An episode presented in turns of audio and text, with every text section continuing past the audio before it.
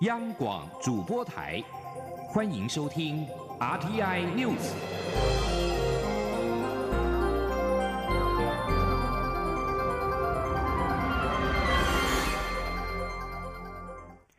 各位好，我是李思利，欢迎收听这一节央广主播台提供给您的 RTI News。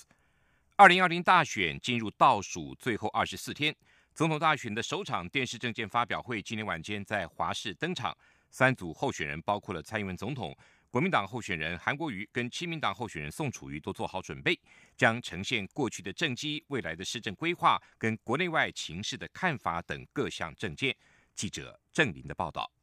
二零二零大选首场总统候选人证件发表会，十八号晚间即将登场。根据中选会规划，每一候选人发表证件时间共为三十分钟，分三轮发表证件，每一轮时间十分钟。至于发表证件的顺序，则在发表会前抽签决定。二零二零蔡英文总统连任办公室发言人简书培表示，证件会总统最主要就是要报告过去三年半任内的政绩，以及未来四年有哪些政策，希望将台湾。带到更好的生活环境。第一个部分当然就是要报告过去在第一届任内我们到底做了哪一些政绩。那未来四年我们要有哪些政策，对于国家在对于整个台湾的生活环境，还有对于国人最在意的一些经济民生的议题如何提升，所以我们都已经在做准备了哦。那呃，总统也非常的有信心在做各方面的准备，因为呃都已经是三年连任的总统了哦，所以对国家的状况。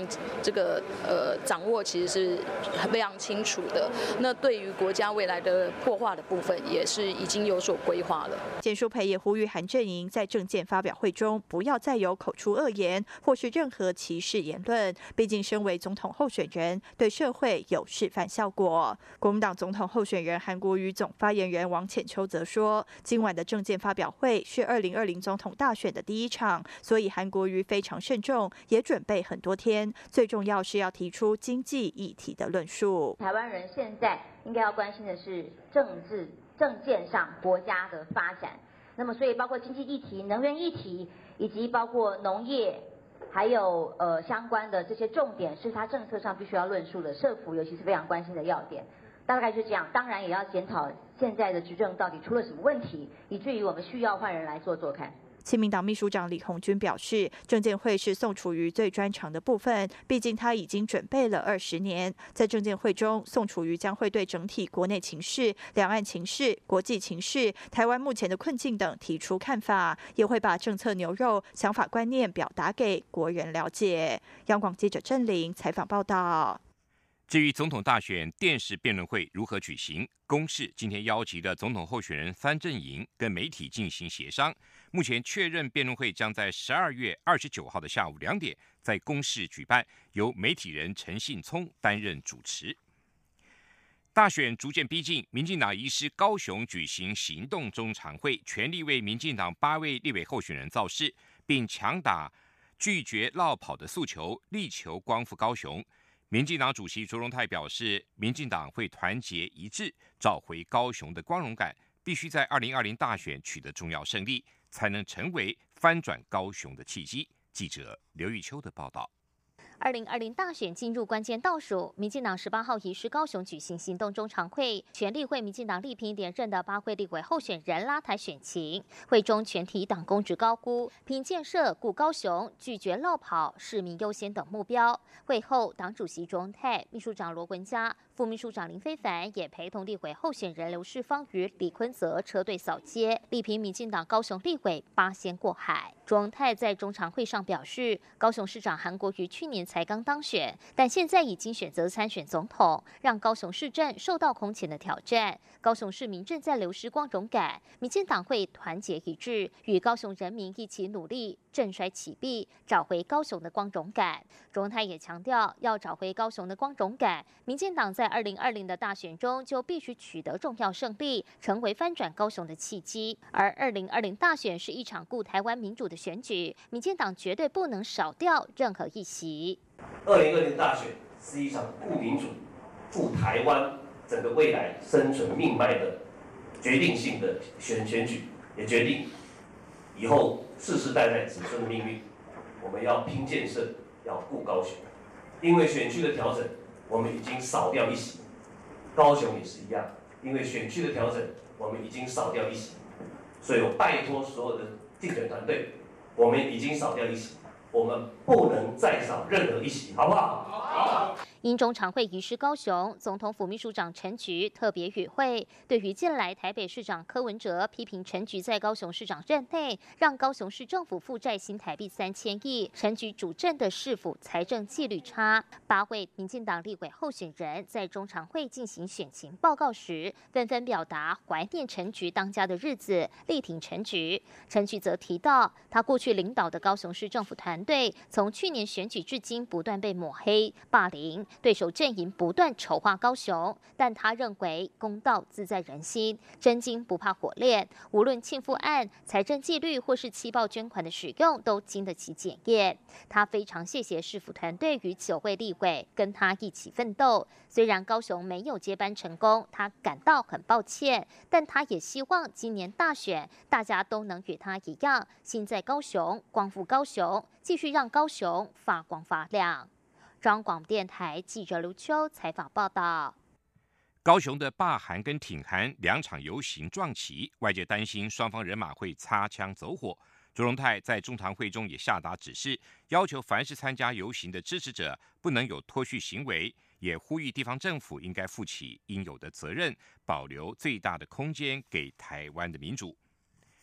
挺韩罢韩大游行将在二十一号的下午在高雄登场。国民党总统候选人韩国瑜竞选总部今天在高雄竞总宣布，当天的表演节目跟欢唱曲目。韩阵营也宣布，韩国瑜当天会全程参与，并呼吁民众冷静。如果有人制造冲突，绝对会依法送办。记者刘品希的报道。挺韩霸韩大游行将于二十一号下午在高雄登场，两边互别苗头的意味相当浓厚。虽然两队人马游行路线一北一南，相距将近四公里，但双方支持者仍可能在捷运上碰头。为了避免冲突，警方当天将出动三千多名警力维安。国民党总统候选人韩国瑜阵营十八号下午在高雄竞选总部举行“一二二一南方崛起，高雄光荣周年庆”大游行记者会。八位国民党高雄立委候选人及代表一字排开，记者会由电音三太子的热歌劲舞开场，炒热现场气氛，为二十一号的大游行暖身。韩阵营公布游行活动流程，当天中午十二点开始集结，现场安排两广醒狮团、电音三太子、溜冰龙团队表演，以及在地社团演出。八位高雄立委候选人也会上台恳托，高雄市议会与高雄市政府团队也会到场，向民众说明是否是坚定做事的团队。下午一点十一分，游行队伍由凹子底公园出发，沿途在明城二路、自由二路、新庄子路三处设有打气加油站，预计两点三十分抵达终点，位于博爱三路的微笑公园。届时除了有阵头表演。活动来宾与现场民众也将大合唱，欢唱曲目包括《快乐的出凡》、《耀眼新蓝天》、《我相信》、《无敌铁金刚》、《庶民总统》、《我现在要出征》等六首。韩办随行发言人李长志表示，韩国瑜届时将全程参与。至于何时出场，是否会跟着游行队伍全程走完，之后会再对外说明。对于是否担心有人刻意反串制造冲突，李长志呼吁，只要有不法行为，绝对依法送办。他说。我想，其实从那个假的杨慧茹事件之后，网军事件之后，其实网络上有很多不理性的民众在做一些反串的行为。那包含我们刚刚呼吁的，就是冲脱泡盖送，只要遇到冲突呢，大家不要跟他起冲突，我们先把证据录影下来，那交给警方来处理。那我们也呼吁，就是这些假的网军呢，呃，只要有一些不法的行为，我们绝对会依法送办。李长志也再次提醒民众，冲脱泡盖送五大原则，也就是不要冲动，保持平常心，不要脱队，要结伴同行，大家冷静，不要炮火相向，一概穿红蓝白的衣服，欢乐向前行。遇到状况，露营保全证据，送警局处理。央广记者刘品熙的采访报道。继众议院之后，美国参议院十七号也通过了二零二零年国防授权法。法案要求国家情报总监在台湾大选之后的四十五天内提交报告，说明中国干预或破坏台湾选举的行动，以及美国为阻止这些行动的努力。这项法案将送交白宫，经美国总统川普签署之后正式生效。针对美国国会参众两院相继通过二零二零会计年度的国防授权法案，外交部今天回应表示，感谢美国国会再次展现对台湾的坚定支持。我政府将会持续在现有坚实友好的基础上，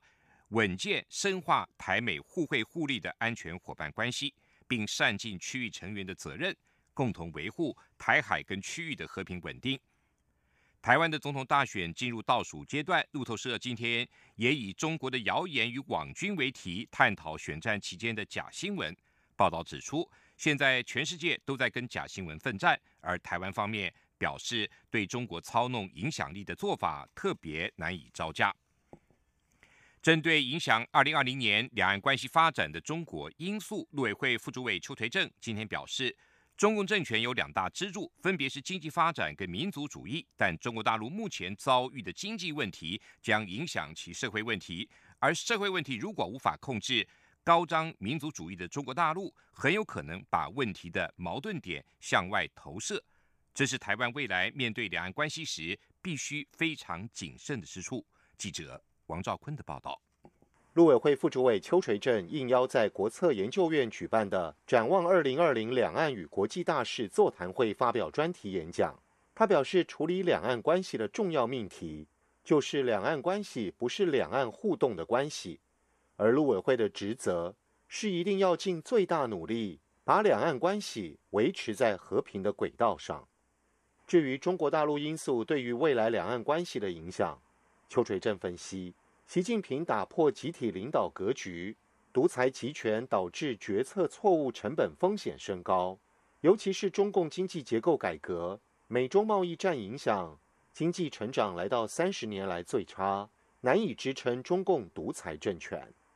邱垂正指出，当经济议题无法成为习近平延长任期的正当性来源时，就可能会以民主主义与爱国心。以及扩张主义来维持政权生存，邱垂正说：“那当然，对中国大陆，它的那个所有的经济的指标都是下行的，那么已经碰触到所谓的系统性风险的这种底线。如果说经济的问题影响的社会问题，社会问题又没办法控制，那么一个高张的民主主义的中国大陆内部，会不会把问题的矛盾点向外去投投射？这就是我们包括台湾。”要非常谨慎小心的地方，还有一个会影响两岸关系未来发展的香港情势。邱垂正表示，判断解放军会进去的可能性不高，因为中国大陆的经济发展有许多命脉与香港这个金融中心息息相关，像是中国大陆百分之七十的外商直接投资来自香港，香港也是最大债权市场、最大人民币交易中心。更是中国国企漂白变成国际跨国公司的地方，所以破坏香港金融体系就是自毁中国大陆经济命脉。中央广播电台记者王兆坤台北采访报道。中国国家主席习近平已经在今天下午抵达澳门，将出席澳门主权移交二十周年的庆祝大会。习近平下午在澳门机场发表简短的谈话，重点是澳门回归祖国二十年。取得的成就跟进步令人自豪。澳门认真贯彻“一国两制”的方针，取得的经验跟具有的特色值得总结等等。相较于两年前香港回归二十周年，习近平访港时发表的谈话，今天下午的谈话对澳门所传达的评价显然远高于香港。另一方面，包括香港电台、闹新闻台以及。商业电台的多名记者今天都被澳门当局禁止入境，未能采访习近平对当地的访问活动。三家机构对于记者被禁止入境都表示遗憾跟不理解。另外，香港记者协会今天也对此表达了遗憾，并且促请中国大陆跟澳门当局基于尊重新闻自由的原则，不要再肆意的限制记者的出入境权利。这里是中央广播电台台湾之音。这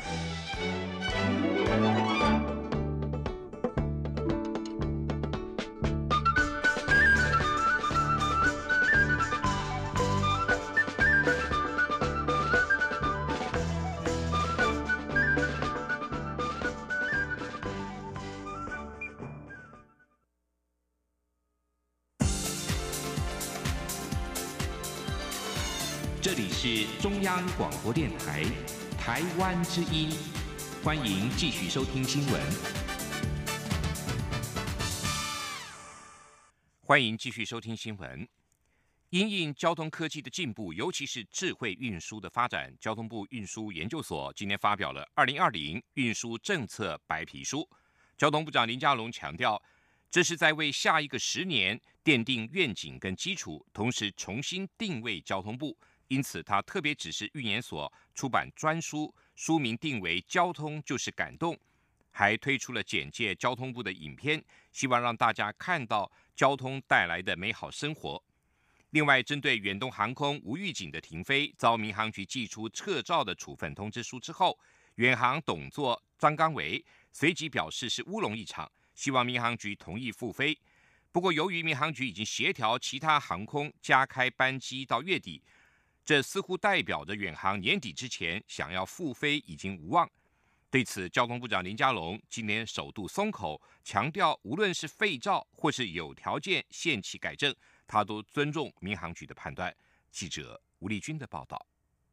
远航十二号宣布无预警停飞，遭民航局寄出撤照的处分通知书后，远航董座张刚维随即于隔天现身，表示是乌龙一场，并向民航局递出陈述书，希望民航局撤销废照的处分，让远航重返蓝天。不过，由于十八号就是远航陈述意见的截止日，但民航局已于十七号针对远航。无预警停飞造成的疏运缺口，协调利荣及华信航空加开五十架以上的航班到月底，这是否代表远航年底前想复飞？已无望。对此，交通部长林佳龙十八号出席二零二零运输政策白皮书暨新书发表会后，受访表示，这是在为最坏的打算做出最好的应变准备。至于民航局将针对远航提出的陈述书做出废照或撤回处分的决定，林佳龙也首度露出口风。他说：“没有，我们现在就是先做应变。”那在春节前后，把这个可能因为远航停飞所需要的航班补齐，就是做最坏的打算，做最好的准备。那因为远航现在停飞已经是事实，好，那未来不管是要废照或者是复飞，啊，那需要一些时间。那另外就是后续的是否废照或允许做一些有条件的限期改正，这个我们会尊重民航局啊，他专业的判断。由于这是林佳龙继前几天数度对远航动作说出重话之后，首度提及有条件限期改正，也让远航能否复飞露出一线生机。不过林佳龙也意有所指的表示，交通部目前先解决短期春节疏运的缺口，但长期的市场竞争也有新加入的新宇航空，届时交通部也会。尊重市场机制。中央广播电台记者吴丽君在台北采访报道。国发会经过一年的筹备，今天正式对外发表台湾国家新创品牌，而 logo 是以山脉在海洋上的倒影呈现岛的意象，并且组合成无限符号，象征台湾的新创能量无限的可能。记者杨仁祥、杨文军的报道。台湾新创近年来蓬勃发展，屡次在国际舞台创下佳绩。为了让台湾新创团队在国际上具有识别度，国发会邀集国内重要的新创社群、团队意见领袖，历经超过一年的讨论，打造出国家新创品牌 Star Up Island Taiwan。十八号正式对外公开。Startup Gino 台湾新创生态系大使詹义健就指出，打造台湾整体识别形象，对勇闯国际的新创团队至关重要。他说：“那在这么多年下来，我看到了不同国家，德国、英国、法国、美国、以色列、日本，他们有各自的 slogan、各自的品牌。那台湾的不可取代性是什么？国发会主委陈美玲指出，Startup Island Taiwan 规划将在明年一月一号的美国内华达州拉斯维加斯会议中心举办的消费性电子展 CES 亮相，新创企业可自由运用。他说：“那我们也已经注册了，那我们是授权给所有的台湾的新创，不管是公部门，不管是私部门，企业家，通通可以来用我们的这个 logo。Startup Island Taiwan 的 logo 是以山脉在海洋上的倒影呈现岛的意象，并组合成无限符号，象征台湾新创能量的无限可能。另外，还有以山海意象的辅助图形，表现台湾依山傍海的险峻地形。就像台湾创业家冒险犯难、坚毅不屈的性格，还有翩翩起舞的蝴蝶，象征台湾的多元文化，以及像个灯泡的图形，象征源源不绝的创新能量。中央广播电台记者杨仁祥、杨文君在台北的采访报道。总统府今天公布了二零二零年元旦升旗典礼的活动规划，明年的元旦升旗典礼主题为“二零二零携手同心，台湾前进”。以普普风的柔和线条设计升旗典礼的主视觉，象征社会多元融合及包容。特别是明年元旦升旗，将由镇守国家边境关卡的防疫英雄和表现优异的棒球国手，跟青春洋溢的交换学生来领唱国歌。记者王维挺的报道。每年的元旦升旗典礼都是民众热情参加的活动。二零二零年的总统府前元旦升旗典礼由台湾福伦人元旦升旗典礼委员会主办，主题定为“二零二零携手同心，台湾前进”。代表台湾虽然在过去一年备受打压与挑战，但仍坚定守护民主价值。新的一年更要携手同心，团结努力，让世界看到台湾与世界交朋友的决心。台湾福伦人元旦升旗典礼委员会总召集人、国策顾问陈茂仁表示，二零二一年福伦社世界大会将在台北举办，这是魁违二十多年后再次于台湾举办，因此希望用二零二零年迎接第一道曙光的方式，欢迎二零二一的世界大会。防治非洲猪瘟是政府努力不懈的工作。二零二零年元旦升旗典礼也邀请了五名防检局的防疫英雄领唱国歌。同时，台湾棒球好手在世界各级比赛大放异彩。明年元旦升旗典礼也邀请了十五位棒球国手，加上四十位福伦社的交换学生一起领唱国歌。出席记者会的 U 十八投手陈柏玉和于谦表示，能够参加元旦升旗典礼非常光荣，心情很兴奋，也很紧张。防检局新竹分局秘书徐万德除了感谢总统府邀请之外，也不忘再次宣导春节防疫政策。徐万德说：“那对防检局来讲，这是一个非常难得的机会，也是我们从八十七年创局以来第一次。”哦，能够获邀来参加这样的一个呃盛大的典礼的来宾，那希望能够借由今天这么多媒体在现场，请帮我们多多宣导，在春节即将来临的这个时刻，然后所有从国外来的这些旅客，还有你们返乡的旅客，记得千万不要带猪肉制品以及任何的动物及植物的产品。二零二零元旦升旗主视觉以柔和的线条表现流动的流体世界，象征多元社会的包容与融合。配色与设计走普普风，以大面积色块营造热闹有生命力的氛围。在节目安排方面，北一女中和建中乐器队，以及曾获得日本中学生排舞比赛的南强工商、全国中等学校热舞大赛高中混合组冠军的启英高中街舞团将共同演出。此外，金曲奖最佳演唱组合 Vox 完声乐团负责暖场开唱，以年轻人的活力与创新迎接新的一年。中央广播电台记者王威婷采访报道。美国国会两党议员施压白宫，要求对新战略武器裁减条约期满作废必须付出的代价进行情报评估，以延长这项条约继续对核武部署限制约束。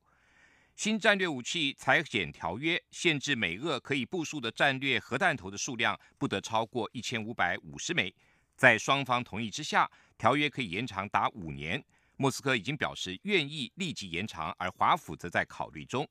川普跟他的幕僚主张，新战略武器裁减条约并没有涵盖俄罗斯所有的核武。他们希望建立一个更广泛的架构，将逐渐被视为重大而且长期威胁的中国也纳入。印度各地反公民法修正案的示威活动引发的动荡，十七号造成了十二名警察受伤之后，印度当局今天实施了紧急法，禁止民众在新德里的部分地区集会。印度最高法院今天也拒绝延缓实施这项允许来自邻国非穆斯林的少数族裔可以成为印度公民的新法律。这项新公民法已经引发全印度各地的暴力抗争。印度东北部的阿萨姆省在上个星期针对这项新公民法爆发抗议，抗议的浪潮随后转趋暴力，并扩大到全国的各大学，学生跟民众也走上街头，高喊反政府的口号。并指这项新公民法反穆斯林，也违反宪法。这项新的公民法修正案允许在二零一四年十二月三十一号以前，因为受到宗教迫害从邻国逃到印度的人取得印度公民的身份，但是排除穆斯林。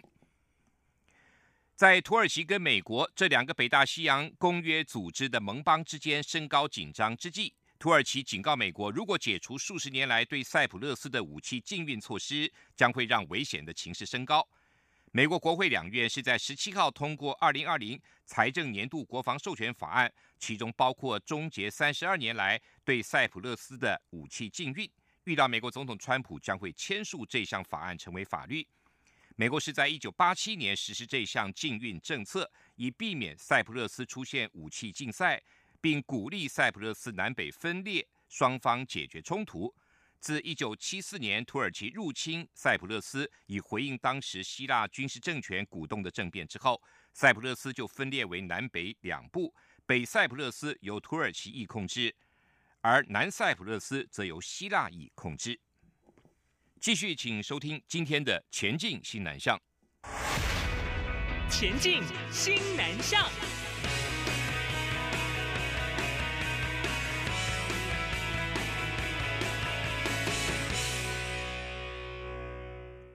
政府推动与西南向国家的交流，教育部在举办艺术跟设计国际竞赛计划的成果发表会中，由台湾科技大学学生林哲维为东南亚国家所设计的水耕之屋，以及由台南艺术大学学生杜正杰所创作的秘密袋清酒杯，都在国际竞赛获得金奖的殊荣。记者陈国伟的报道。台湾学子的创意设计不断在国际发光。就读国立台湾科技大学建筑系硕士班的林哲伟，今年有六件作品在国际赛获得肯定，其中《水耕之屋》更是荣获美国纽约艺术指导协会年度奖金奖。林哲伟表示，他在媒体报道上看到一些东南亚国家洪水泛滥，影响居民生活与作物生成，因此发想出用竹子为建材的水耕之屋，不仅具有环保、自然通风及抗热的效果，水耕之屋的鱼菜共生设计也有助于解决水患缺粮的问题。因为泰国当地就是东南亚这边都产竹子，所以我的主要建材是用竹子，这件事情也是呼应当地的文化特色。那我这个作品最主要的就是想解决掉他们的能够预防到洪水来临这一件问题，跟能够在。洪水来临时，能够继续维持他们的生计。国立台南艺术大学应用艺术研究所学生杜正杰，则以密封袋的概念，为日本清酒设计出外形金光闪闪的密封袋酒杯。杜正杰指出，有别于一般的清酒杯以单手拿，密封袋清酒杯要用双手拿起来，也正好呼应日本的礼节文化，让他在日本伊丹国际当代首饰工艺展中获得准大赏。